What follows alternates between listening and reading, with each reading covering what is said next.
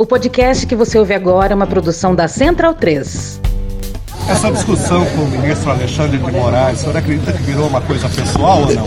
Quando é que eu ataquei o Alexandre de Moraes? Me responda aí. Aí, essa frase vale tapa na cara, hein? Sai, Alexandre de Moraes! Deixa de ser canalha! Quando é que eu ataquei o Alexandre de Moraes? Me responda aí. Mas essa pessoa vai ser reenquadrada, vai se enquadrando, vai vendo que a maioria somos nós. Quando é que eu ataquei o Alexandre de Moraes? Me responda aí. Qualquer decisão do senhor Alexandre de Moraes, esse presidente não mais cumprirá! Quando é que eu ataquei o Alexandre de Moraes? Me responda aí. O chefe desse poder enquadra o seu ou esse poder pode sofrer aquilo que nós não queremos! Quando é que eu ataquei o Alexandre de Moraes? Me responda aí. Lamentavelmente, essas três pessoas não colaboram com o Brasil em absolutamente nada. Querem apenas uma narrativa para desgastar o governo. Quando é que eu ataquei o Alexandre de Moraes? Me responda aí. O senhor Alexandre de Moraes tem que respeitar o artigo 42. Quando é que eu ataquei o Alexandre de Moraes? Me responda aí. Presidente, o senhor acha que o ministro Moraes ele é parcial para estar presidindo a presidência do TSE? Totalmente parcial, não tenho dúvida disso. Os próprios atos dele bem demonstram. Você não vê um ataque meu. Caralho! O que, que eles falaram? Não só o Barroso, como o Alexandre de Moraes, como o Faquinha. como deputado, como vice do meu mestre. Que eu revelei um inquérito sigiloso. Mentira! Quando é que eu ataquei o Alexandre de Moraes? Me responda aí. O que, que falta? Que alguns poucos não nos atrapalhem. Quando é que eu ataquei o Alexandre de Moraes? Me responda aí. Protocolado o pedido de impeachment do ministro Alexandre de Moraes do Supremo Tribunal Federal. Essa ação do presidente Bolsonaro contra o ministro Alexandre de Moraes no Supremo. Quando é que eu ataquei o Alexandre de Moraes? Me responda aí. Damares sentada ao lado de Bolsonaro. E o inferno está se levantando. E o inferno mandou uns capeta que vocês não têm ideia. Tem um até careca? Tem um até careca, tem um até careca. Quando é que eu ataquei o Alexandre de Moraes? Me responda aí. O presidente Jair Bolsonaro acionou o Supremo Tribunal Federal contra o ministro Alexandre de Moraes por suposto crime de abuso de autoridade. Quando é que eu ataquei o Alexandre Moraes? Me responda aí. Apresentar a cortes internacionais, inclusive a Corte Interamericana de Direitos Humanos. Essa seria a primeira a ser acionada. O caso dizendo: olha, dentro do Brasil nós esgotamos todas as instâncias possíveis para apontar uma atuação ilegítima do Judiciário. É como entende o presidente Jair Bolsonaro. Quando é que eu ataquei o Alexandre Moraes? Me responda aí. O Alexandre Moraes falou que quem desconfiar do processo eleitoral vai ter o registro cassado e preso. O Alexandre, eu estou desconfiado. Vai empreender? Vai caçar meu registro? Que democracia é essa? Quando é que eu ataquei o Alexandre de Moraes? Me responda aí. Após o ministro do Supremo Tribunal Federal, o ministro Dias Toffoli, rejeitar o pedido de investigação contra Alexandre de Moraes, feito esse pedido, essa notícia crime, pelo presidente Jair Bolsonaro, nesse momento o presidente protocolou um pedido semelhante a esse para investigar Alexandre de Moraes na Procuradoria-Geral da República. Quando é que eu ataquei o Alexandre de Moraes? Me responda aí. Ou esse ministro se enquadra ou ele pede para sair. Quando é que eu ataquei o Alexandre de Moraes? Me responda aí. Eu peço a Deus que ilumine as poucas pessoas que ousam se julgar melhor e mais poderosos que os outros, que se coloquem no seu devido lugar. Quando é que eu ataquei o Alexandre de Moraes? Me responda aí. Como retaliação, com toda certeza, o Alexandre de Moraes manda investigar organização criminosa, duas deputadas e o Flávio, meu filho senador, e o Carlos também. Qual o próximo passo agora? Qual, qual ação contra os meus filhos vão querer fazer? Vão jogar fora das quatro linhas da Constituição? É isso? É o vale tudo? Todos os poderes têm limite? Será que só no Supremo temos alguns que não têm limite? Vale tudo? Quando é que eu ataquei o Alexandre de Moraes? Me responda aí. O problema nosso não é a legislação, é por parte de alguns do Judiciário. Isso é uma violência sem tamanho praticada por um ministro do Supremo Tribunal Federal. É o abuso, é que eu disse, ele está no quintal de casa. Será que ele vai entrar? Será que ele vai ter coragem de entrar? Não é um desafio para ele. Quem está avançando é ele, não sou eu. Quando é que eu ataquei o Alexandre de Moraes? Me responda aí. Chateado, tá? no meu entender, uma decisão política, política, tudo tem um limite. Agora demora semanas, meses, eu espero que seja tão rápida quanto a liminar. Eu espero, no mínimo, isso do senhor Alexandre de Moraes. No mínimo, espero, senhor Alexandre de Moraes, rapidez. Como é que o senhor Alexandre de Moraes foi para o Supremo? Amizade com o senhor Michel Temer, ou não foi? Quando é que eu ataquei o Alexandre de Moraes? Me responda aí. Qual o limite de certas pessoas no Brasil? Qual o limite dessas pessoas? Abriram mais um inquérito contra mim, contra uma live. A que ponto nós chegamos? Será que vão querer bloquear minhas mídias sociais? A mídia social que mais interage no mundo? Vão querer quebrar uma perna minha? Isso é democracia? Não é. Isso é jogar fora das quatro linhas. Ninguém quer jogar fora das quatro linhas. Não extrapole. Quando é que eu ataquei o Alexandre de Moraes? Me responda aí. Já tá claro, já tá claro. Então, bundão é o Jair. Medo e delírio em Brasília. É uma canalice que vocês fazem. Olá, bem-vindos ao Medo e Delírio em Brasília com as últimas notícias dessa bad trip escrota em que a gente se meteu. Bom dia, boa tarde, boa noite. Por enquanto. Eu sou o Cristiano Botafogo e o Medo e Delírio em Brasília é escrito por Pedro Daltro. Esse é o episódio dias 1250, 51 e 52. Ah, é? Foda-se. E se tudo der certo, se tiver eleições, se o Bolsonaro perder e o resultado for respeitado, faltam 210 dias pro fim do governo Bolsonaro. Que alegria! Enfia no rabo, gente. Ó, como o cara é grosso. Bora passar raiva? Bora. Bora. Bora! Bora! Fome. Eis a tempestade perfeita. Matéria não assinada da Economist intitulada Guerra na Ucrânia deixa mundo mais próximo de uma catástrofe alimentar, reproduzida no Estadão com tradução do Gustavo Calil.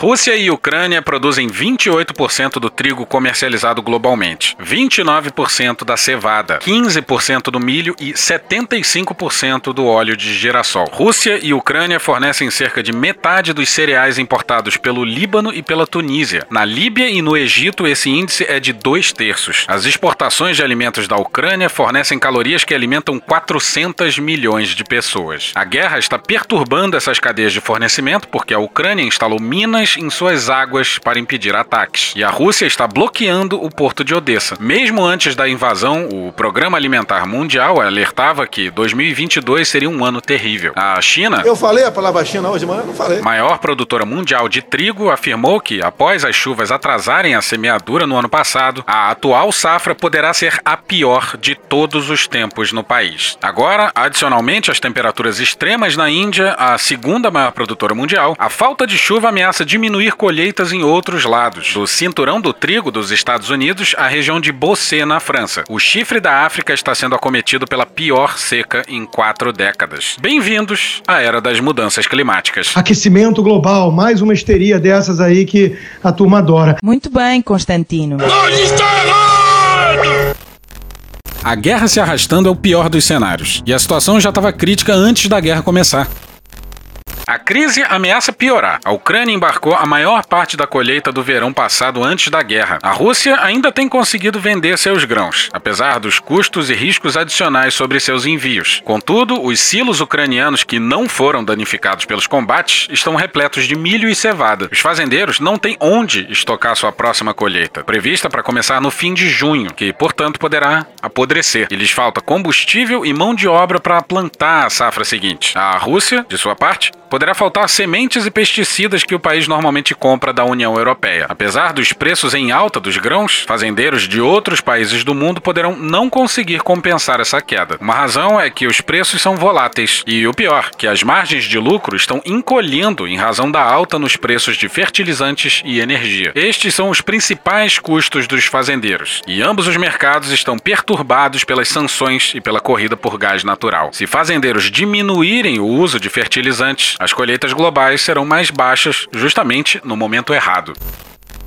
Pois é, é a tempestade perfeita lá fora e aqui dentro o mais inapto e vil dos governos. Bora para a matéria da Camila Tortelli no UOL no dia 6.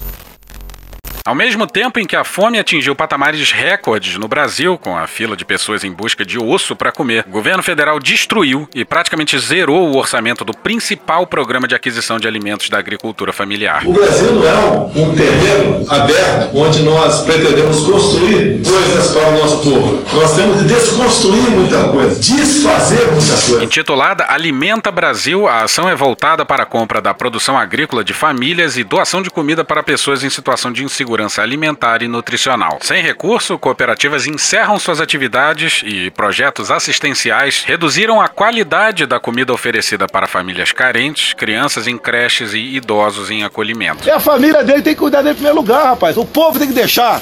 E deixar tudo nas costas do poder, do poder público. E o governo fez isso num momento delicadíssimo, em meio a uma interseção de crises.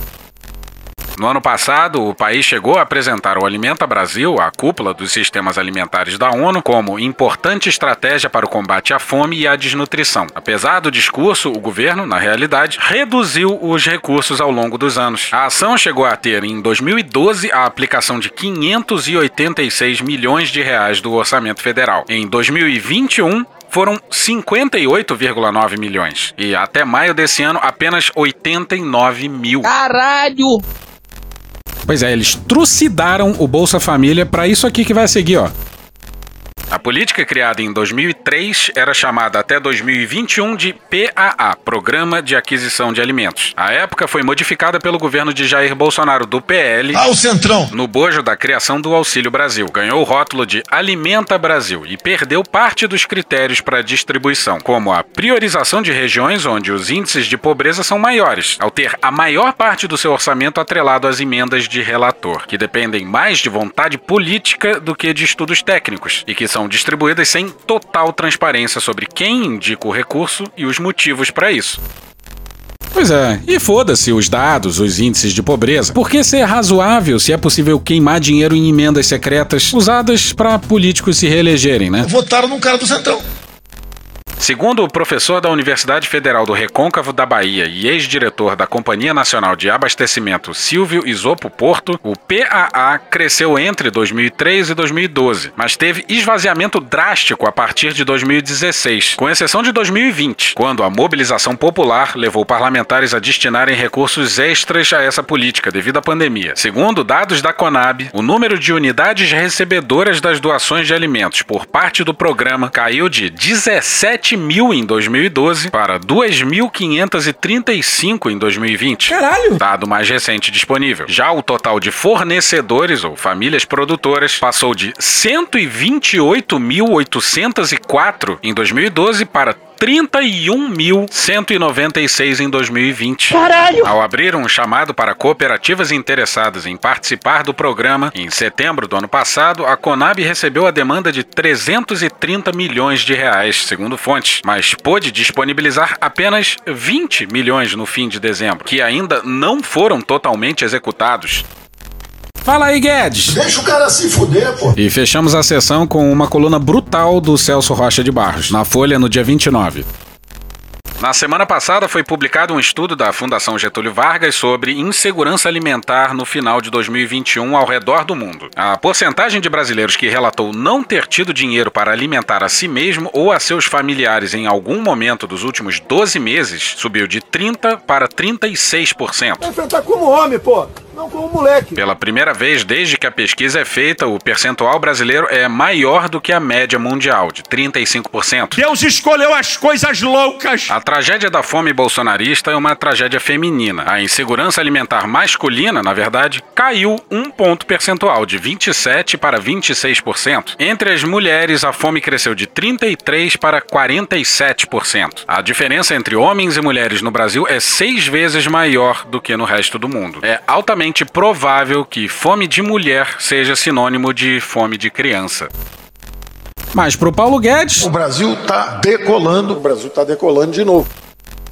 Segundo o estudo da FGV, durante a pandemia, a proporção de brasileiros que não teve dinheiro para comer em algum momento em 2021 subiu quatro vezes mais do que a média dos 120 países pesquisados. Seis pontos percentuais no Brasil contra 1,5 ponto percentual no mundo. E em 2019, o Brasil estava em 81º lugar no ranking dos países com mais insegurança alimentar. Em 2021, pulou para 63º. Isto é, no governo Bolsonaro já cobrimos um quarto da distância que nos separava do Zimbábue, no ranking dos países em que uma proporção maior da população tem dificuldade para conseguir o dinheiro da comida.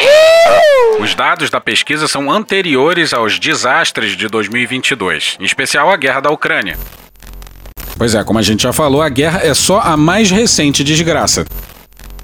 Os pesquisadores da FGV falam inclusive de uma estagflação da pobreza em 2022. O termo estagflação é uma combinação de estagnação e inflação. É uma combinação especialmente azarada. Em geral, a inflação sobe quando a economia está aquecida e a estagnação econômica derruba os preços. No momento, tanto inflação quanto desemprego estão altos. Isso dificulta muito a resolução do problema, porque as medidas para corrigir a estagnação trazem risco de inflação e vice-versa. Ou seja, vale para a insegurança alimentar alimentar, o que valeu para o número de mortes na pandemia. Se uma coisa ruim acontece no mundo, Bolsonaro faz com que seja pior no Brasil. Fora Bolsonaro, genocida. A brasileira com fome e seu filho faminto valem para Bolsonaro o mesmo que o brasileiro entubado. Nada. Óbito também é alta. A lição é clara. Vote para presidente supondo que o ou a eleito ou eleita pode ser o ou a responsável por conduzir o Brasil durante crises de vida ou morte. Se tivéssemos feito isso em 2018, não teríamos elegido o palhaço fascista do Super Pop. Introdutor empregador. Eu não empregaria com meu salário. Pois é, para ilustrar, procura aí no YouTube Bolsonaro Rojões Morning Show e veja o sujeito em ação na Rede TV. E para fechar fechado o tópico, Tom Farias no dia 1 na Folha. Sigamos na esperança de dias melhores. Não há outra coisa a se fazer senão acreditar no futuro. Essa grande invenção forjada pela nossa mente e que nos faz suportar a desilusão nos homens e sobreviver. Covid-17. Em meio à pilha de centenas de milhares de mortos, é preciso perguntar quantas pessoas morreram em vão. A pressa da vacina não, não se justifica. Até com o mais virtuoso dos governos haveria mortes. Muitas, certamente, e certamente também inaceitáveis. Contudo, aqui no Brasil, esse governo militar sabotou toda e qualquer forma de luta contra a pandemia. Ao invés de uma guerra contra o vírus, protagonizaram uma cruzada insana contra todos que tentavam enfrentar o vírus e salvar vidas. Deus não escolhe os capacitados, ele capacita os escolhidos. Esqueceu foi porra. Esqueceu-se. Bora pra Ana Lúcia Azevedo no dia 4 no Globo. Um novo estudo revela que, só no estado do Rio de Janeiro, a demora de um mês do governo federal em começar a distribuir vacinas custou a vida de cerca de 31 mil pessoas. Pouco menos que a metade dos quase 74 mil mortos registrados desde o início da pandemia. Pra que essa, essa ansiedade, essa angústia? 31 mil pessoas só no estado do Rio. 31 mil pessoas que perderam não só a sua vida, como também sua liberdade. Ora, vejam só. Porque a vida sem liberdade não existe. Se um homem ou uma mulher sem liberdade não tem vida. Algo mais importante que a nossa própria vida. É essa nossa liberdade. Liberdade acima de tudo, pessoal. A nossa liberdade vale mais que a nossa própria vida. Um conceito torto de vida e um conceito torto de liberdade. E qual seria o número total no país? E lembrando que a gente tem mais ou menos 3% da população mundial e tivemos até o momento 13% das mortes. Eu não sou médico, mas sou ousado. Talvez eu tenha sido o único chefe de Estado do mundo todo que teve a coragem de se insurgir contra essa política do fica em casa. Você viu a merda que você fez? Ele fez merda, tá? Beleza. Foram observados os dados de casos confirmados, mortes e vacinação no estado do Rio no período de 10 de março de 2020 a 27 de outubro de 2021. Eles estimaram que, se a vacinação tivesse começado em 20 de dezembro de 2020, em vez de 20 de janeiro de 2021, combinada a esforços para aplicação de doses, 31.657 mortes poderiam ter sido evitadas. Pois é, isso leva em conta só o atraso na vacinação. Procura outro para pagar a tua vacina. Não entra aí a sabotagem no isolamento e no uso de máscaras, por exemplo. Desde o primeiro dia da pandemia, nunca deixei de estar no meio do povo. Eu tenho que estar no meio do povo. Inclusive, Queiroga, sem máscara. Não. Esse número também não inclui a falta total de políticas de testagem, de rastreamento de contatos, de distribuição de máscaras, de ventilação de ambientes, etc e tal. Esse número também não inclui a tara pelo tratamento precoce. O tratamento precoce está subordinado à ideia mais ampla de imunidade de rebanho. Mais casos, então, nesse sentido, é melhor para essa imunização em Então, rebanho? o que aconteceu na Suécia é que eles acreditaram nisso e eles tiveram mais morte do que a Dinamarca. Porém, eles não trataram ninguém. Então, eu acredito que a gente possa ter um modelo de distanciamento social, de cuidados, etc., e de Tratamento tratamento. precoce. E aí, com isso, a imunidade de rebanho vai acontecer sem muitos traumas. O número só fala da demora na vacina, o que leva a altíssima probabilidade, dado isso tudo que a gente falou, de que o total, mesmo só no Rio de Janeiro, seja de muito mais do que 31 mil. Abre aspas, mais de 31 mil dos mortos pela Covid-19 de 2021 poderiam estar vivos se a vacina tivesse chegado apenas um mês antes. Parte da nossa sociedade banalizou a violência da pandemia. Mas esse é um número brutal. Fecha aspas, afirma Gustavo Libotti, pesquisador bolsista do Laboratório Nacional de Computação Científica, o LNCC, e principal autor do estudo. Pois é, 31 mil famílias, ou coisa assim, não precisavam ter chorado por um dos seus. Vão ficar chorando até quando?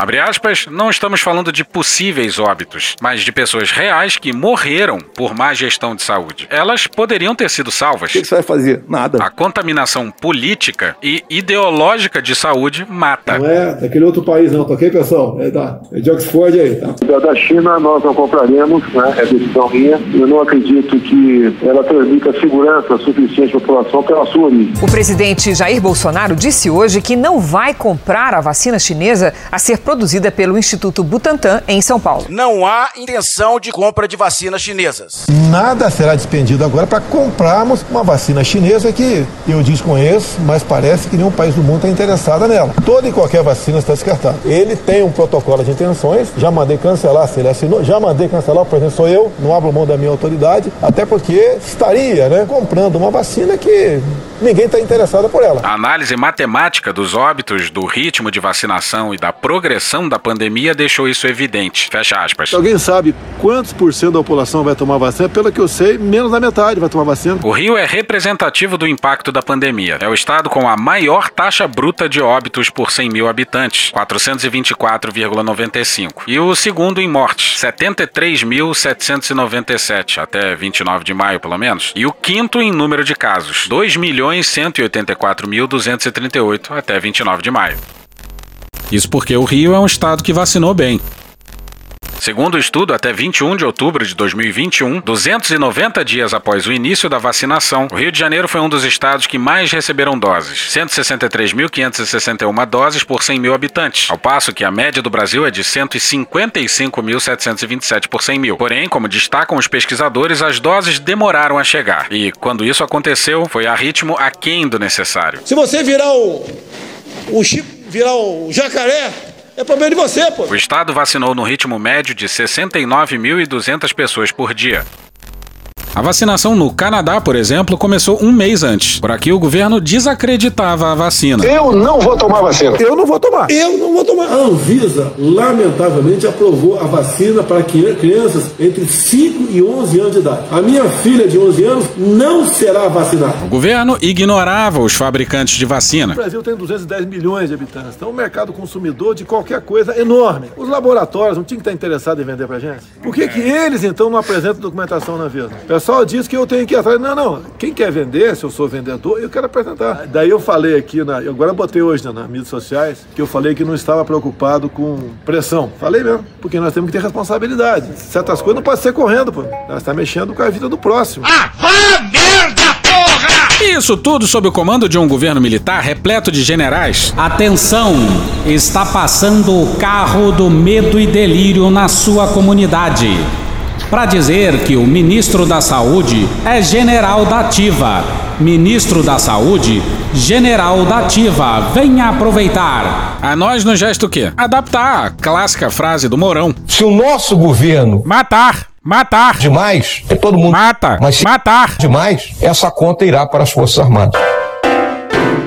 Esfera. A Ana Clara Costa fez na Piauí uma baita matéria sobre a Esfera Brasil. Uma empresa que parece muito com a Lídia, empresa do Dória, que dizia não ser político, mas ficou rico fazendo pontes entre políticos e empresários. A Esfera faz encontro entre políticos e empresários, e os relatos dos encontros pintam um ótimo retrato do empresariado brasileiro. A matéria cita um encontro em que a atração da noite era Margarete Coelho, deputada federal do PP pelo Piauí, e braço direito do Arthur Lira e Ciro Nogueira. Sempre que tem algo importante os dois colocam na mão dela, na edição da Piauí número 189 de junho de 2022.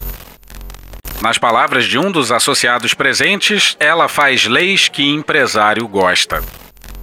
Sempre lembrando que Bolsonaro lidera nas intenções de votos entre os empresários. Por que será? Mas. Atenção, é agora que o bicho vai pegar. Nesse encontro aí, descrito pela Ana Clara Costa, a ex-ministra Flávia Arruda, que até pouco tempo atrás fazia parte desse governo militar, reservou as seguintes palavras ao capitão.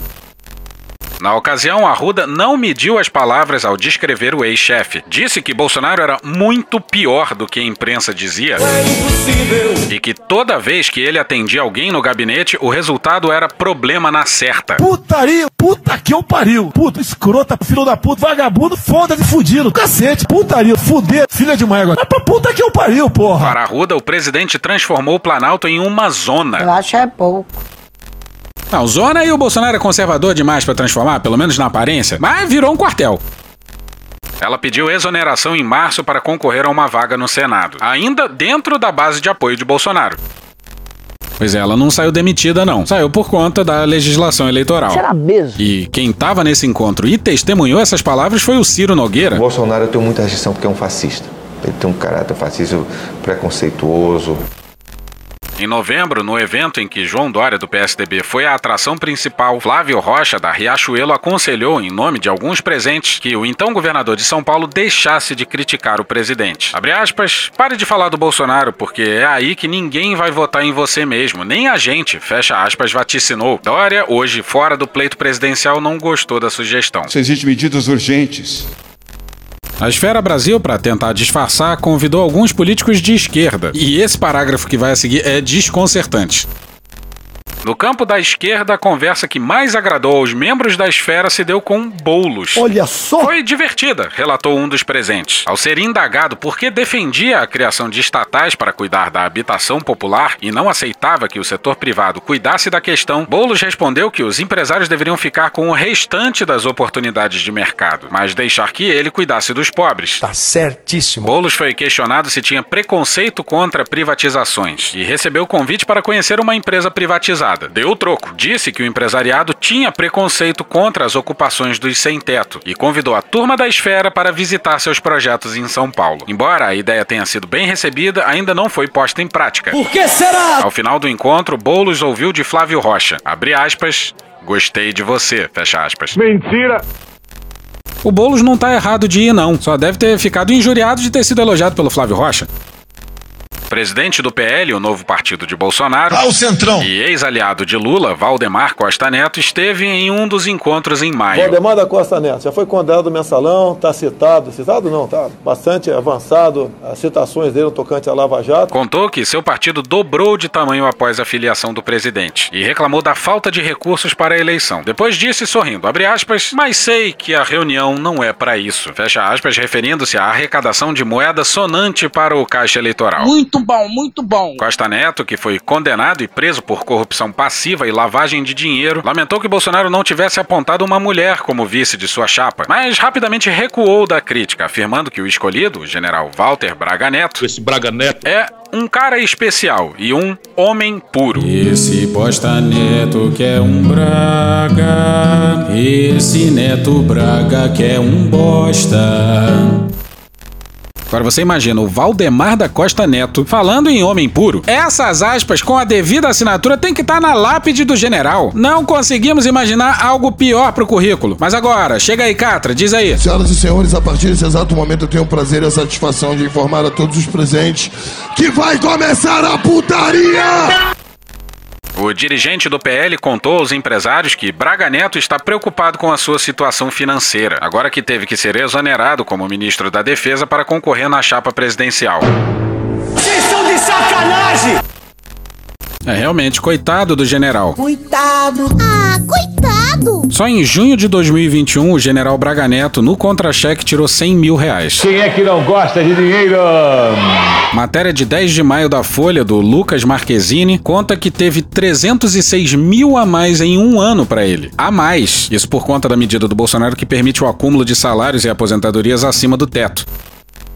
Os valores foram altos porque esses generais receberam extra parcela do 13º salário e pagamentos retroativos desde abril, quando o governo liberou remuneração acima do teto salarial, hoje de R$ 39.200. Puta que pariu.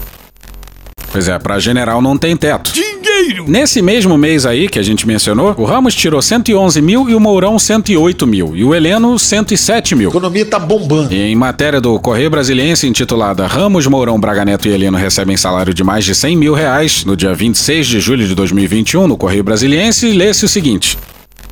Todos os generais ganham mais que o presidente Jair Bolsonaro, que recebe cerca de 32 mil reais. Pois é, sabe quanto ganha um general reformado? Isso sem os penduricalhos? Volta para a matéria da Ana Clara Costa na Piauí. A remuneração do militar se resume à aposentadoria vitalícia como general, no valor de R$ 32.700, mais o salário de assessor presidencial de 17 mil reais, que ele poderá manter até julho, quando será obrigado a deixar o governo em definitivo. Ficará então somente com a aposentadoria. Abre aspas, ele não tem um tostão. Fecha aspas, disparou Costa Neto. De cair o orifício retal das nádegas. Bom, obviamente, isso não é verdade. O único jeito de ser verdade é se o Braga Neto é um vida louca, que gasta a grana toda em pó, puta e aposta. E vocês já olharam pra cara dele, isso obviamente não é verdade. Braço forte, mão amiga, seguirá coeso e disciplinado. Hum, que delícia. Abre aspas, ele me disse: Valdemar, quando eu saí do governo, não tenho mais salário e tenho problema até de casa. Fecha aspas, contou o cacique do PL antes de explicar aos presentes que o partido o ajudaria. Abre aspas, depois da eleição a gente vê isso aí, fecha aspas. Ele disse isso mesmo? Um general que comandou o exército e até pouco tempo tinha mesa no Palácio do Planalto tá contando seus dramas financeiros pro Valdemar. O Valdemar do mensalão, sim, ele mesmo. E olha só, até agora o Braga Neto não negou esse relato não. Volta pros encontros da esfera. O carioca Tarcísio de Freitas, ex-ministro da Infraestrutura, se filiou ao Republicanos para concorrer ao governo de São Paulo. Quando foi a um jantar na esfera, em fevereiro, citou a Bíblia e depois disse, abre aspas, às vezes a solução vem de forma feia, mas é a solução da iniciativa privada. Fecha aspas. A plateia aplaudiu. Jura? É claro que a plateia aplaudiu. Tem uma classe dominante ruim ranzinza, azeda, medíocre, é, cobiçosa, que não deixa o país ir pra frente. Eu não sei vocês, mas a gente entendeu assim. E ele tá dizendo que o Bolsonaro é uma solução que vem de forma feia. O Lula é mais bonito do que eu. O Salles saiu, mas o ministro do Meio Ambiente, Joaquim Leite, distratou na frente de todos o presidente do grupo francês LVMH para a América Latina, David Markovitch, que pediu para participar da celebração dos 30 anos da Eco 92. O evento estava sendo organizado na surdina pelo governo para não chamar a atenção dos antiambientalistas que apoiam Bolsonaro. Abre aspas, são só 100 lugares, fecha aspas, disse o ministro, encerrando o diálogo com o representante no Brasil de um dos grupos econômicos mais poderosos do mundo. Que delícia, cara! E o grande nome por trás da esfera é esse cara aqui, ó. Filho do ex-deputado José Camargo, João Carlos Camargo começou na política aos 23 anos como assessor de Jânio Quadros na Prefeitura de São Paulo. Depois foi secretário particular de Zélia Cardoso de Melo no Ministério da Fazenda. Quando as entranhas do governo Collor vieram a público na CPI, que investigou o esquema PC Farias, soube-se que as despesas da ex-ministra eram pagas com dinheiro de origem desconhecida. Quem recebia os valores em sua conta corrente e fazia os pagamentos era Camargo. Tutti buona gente. Que Deus tenha misericórdia dessa nação. Mas até o momento ele não teve. Porra. E hoje a gente fica por aqui. Esse episódio usou áudios de Daniel Furlão, os donos da bola, SBT News, UOL, Jovem Pan, Poder 360, TV Brasil, CNN Brasil, TV Afiada, Caelzinho Ferraz, Programa do Datena, Gil Brother, Hermes e Renato, Choque de Cultura, Igor Guimarães, Carla Bora, Metrópolis, Bruno Aleixo, Cartoon Network, Gaveta, Desmentindo Bolsonaro, Rede Globo, TV Senado, Super Pop, Pânico, CBN, Léo Stronda, Jornalismo TV Cultura, Programa Cadeia, Dom e Juan, Biquíni Cavadão, Thiago Rodrigo, Bonitinha Mais Ordinária, Rádio Band News FM, Mr. Catra, Carl Orff, Turma da Mônica, Cocoricó, Programa Silvio Santos, O Povo Online, Canal Meio, Roda Viva, TV Câmara, Conversas Cruzadas, Regina Roca, Chico Botelho, Globo News e The Office. Thank you! Contribua com a nossa campanha de financiamento coletivo. É só procurar por Medo e Delírio em Brasília no PicPay ou ir no apoia.se barra Medo e Delírio. Porra, doação ao caralho, porra. Não tem nem dinheiro pra me comprar um jogo de videogame, morou, cara? Pingando um capilé lá, vocês ajudam a gente a manter essa bagunça aqui. Assine o nosso feed no seu agregador de podcast favorito e escreve pra gente no Twitter. A gente joga coisa também no Instagram e no YouTube. E o nosso Faz Tudo Bernardo coloca também muita coisa no Cortes Medo e Delírio no Telegram. E agora a gente também tem uma loja, loja.medo e delírio em Brasília.com.br. Eu sou Cristiano Botafogo, um grande abraço e até a próxima. Bora passar a raiva junto? Bora. Permite uma parte? Não lhe dou a parte. Não lhe dou a parte. Você discute política em sala de aula lá? Sim, bastante. Tem algum petista lá não? Mas você, você tem que falar para as coleguinhas, olha, já que você é petista, fala para o teu pai dividir a casa dele.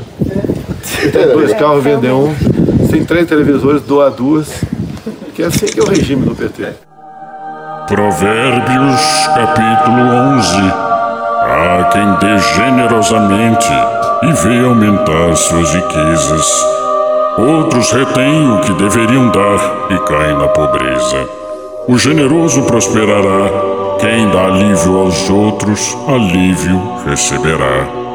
Aquela Bíblia é uma caixinha de ferramenta para consertar o corpo humano. Quando tiver um problema, vai para lá. Provérbios capítulo 3 Quando for possível, não deixe de fazer o bem a quem dele precisa. Provérbios capítulo 22 quem é generoso será abençoado, pois reparte o seu pão com o pobre. Aquela Bíblia é uma caixinha de ferramenta para consertar o corpo humano. Quando tiver um problema, vai para lá. Provérbios capítulo 28 quem dá aos pobres não passará necessidade, mas quem fecha os olhos para não vê-los sofrerá muitas maldições. Aquela Bíblia é uma caixinha de ferramenta. Quando tiver um problema, vai para lá. Mateus capítulo 6 Mas quando você der esmola, que a sua mão esquerda não saiba o que está fazendo a direita, de forma que você preste a sua ajuda em segredo. E seu pai, que vê o que é feito em segredo, o recompensará. Aquela Bíblia é uma caixinha de ferramenta. Quando tiver um problema, vai para lá. Lucas capítulo 3 João respondia: Quem tem duas túnicas, dê uma a quem não tem nenhuma. E quem tem comida, faça o mesmo. Aquela Bíblia é uma caixinha de ferramenta. Quando tiver um problema, vai pra lá. Puta que pariu. Porra. Porra. Porra. Porra. Putinha do poço. Problemas? Pornô. Pornô. Paralelepípedo de crack? Paralelepípedo de crack? Paralelepípedo de crack. Frente Putin. Frente Putin. Frente Putin. Presidente, por que sua esposa Michele recebeu 89 mil de Fabrício Queiroz? Parte terminal do aparelho digestivo. Pum. Que bom do bom. Agora, o governo tá indo bem. Eu não errei nenhuma. Eu não errei nenhuma.